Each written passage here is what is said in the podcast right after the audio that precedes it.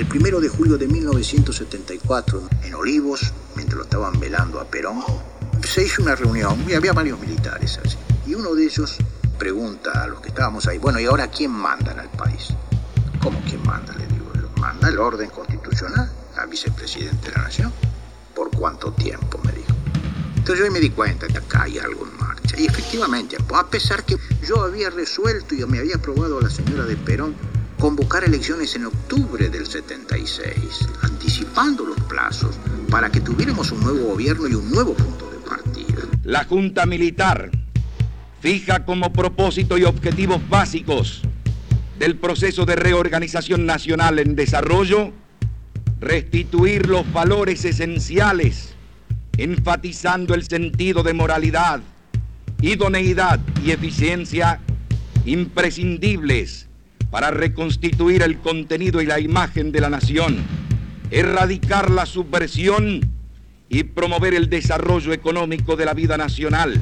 El pueblo mantenga su serenidad.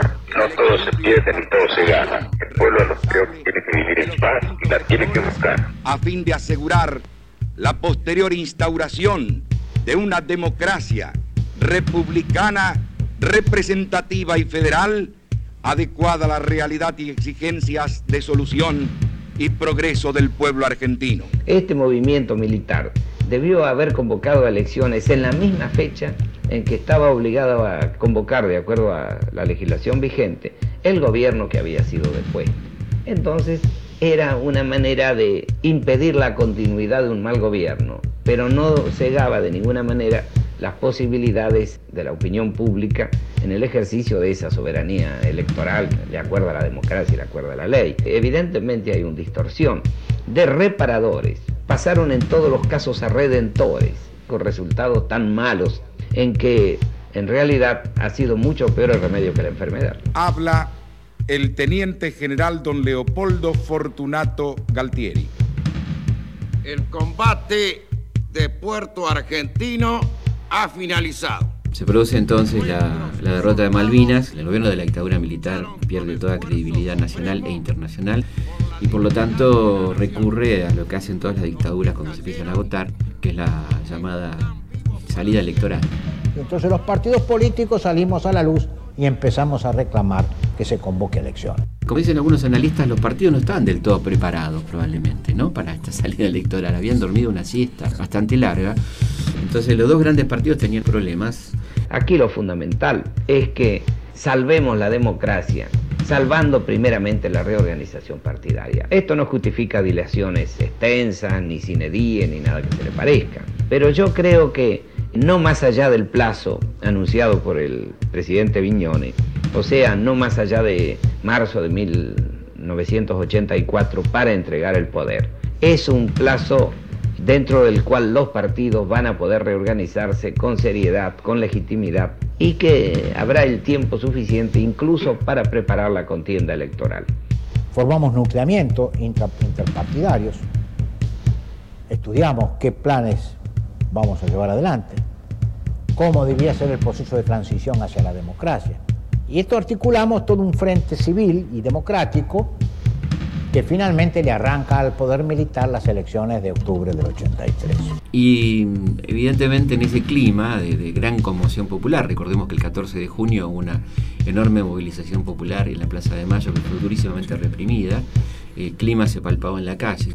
Y entonces es en ese contexto que anunciadas las elecciones y después de muchos vaivenes y muchas contradicciones internas dentro del propio gobierno militar con sus distintos sectores más ultras, más moderados, la multipartidaria decide hacer la marcha el 16 de diciembre del 82, una marcha que se convoca junto a la CGT, a los organismos de derechos humanos, es decir, toda la gente que estuviera en contra de la dictadura militar.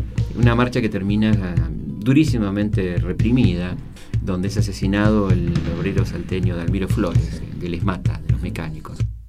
Cuando yo estaba llegando a frente justo de lo que es el cabildo, y vi esos tres muchachos ahí en una de las arcadas al lado de la columna, y veo del lado de la derecha que venía bajando de velocidad el Falcon, y ahí Dalmiro que intenta cruzar la calle y le disparan, ¿no?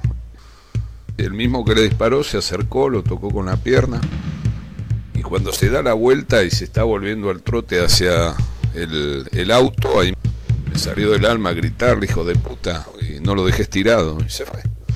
Y justo para un Falcon, un patrullero de esos azules.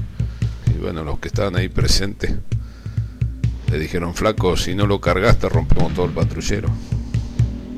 Y bueno, abrieron la puerta trasera del Falcon, lo cargaron ahí y se lo llevaron a, al hospital. Me enteré al otro día que había muerto. En el día de ayer han ocurrido frente mismo a esta casa de gobierno hechos que tenemos que conceptuar de graves.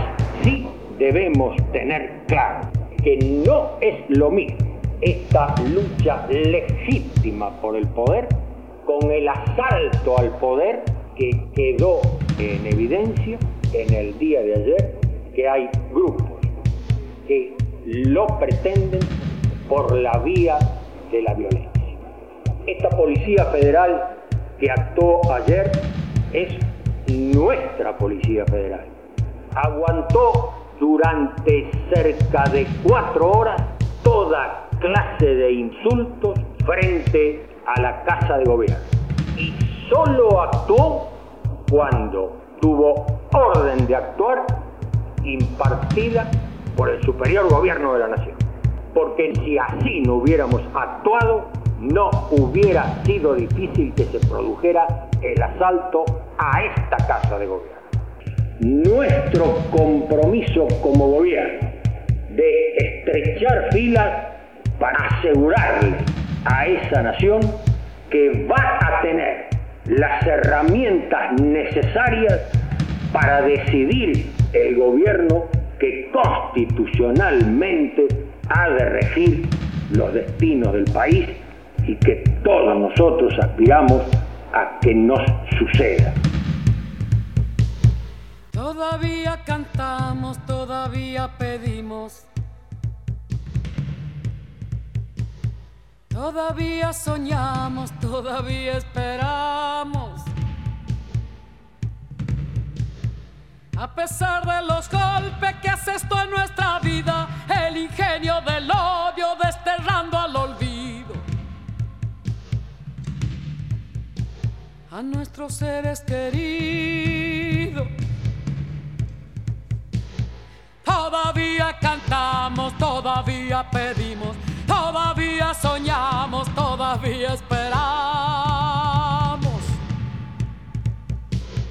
Que nos digan a dónde han escondido las flores que aromaron las calles persiguiendo un destino. ¿Dónde, dónde se han?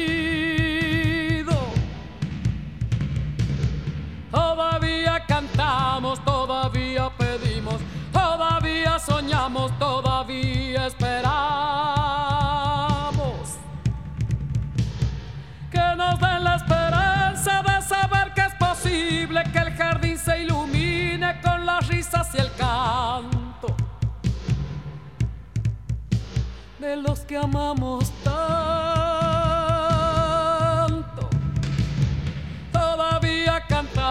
todavía pedimos todavía soñamos, todavía esperamos.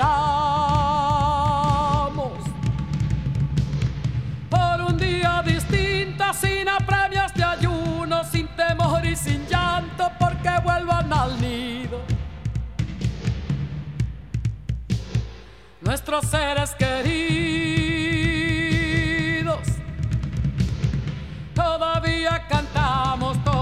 todavía pedimos todavía soñamos, todavía esperamos. Que nos digan a dónde han escondido las flores que aromaron las calles persiguiendo un destino. ¿Dónde, dónde se han ido?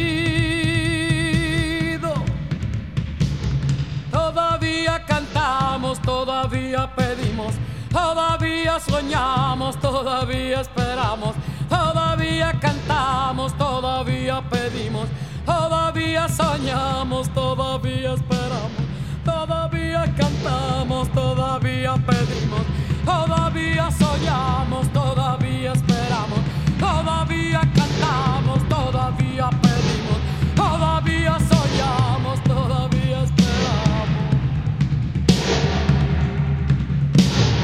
Contenidos y memoria histórica. Radio Nacional.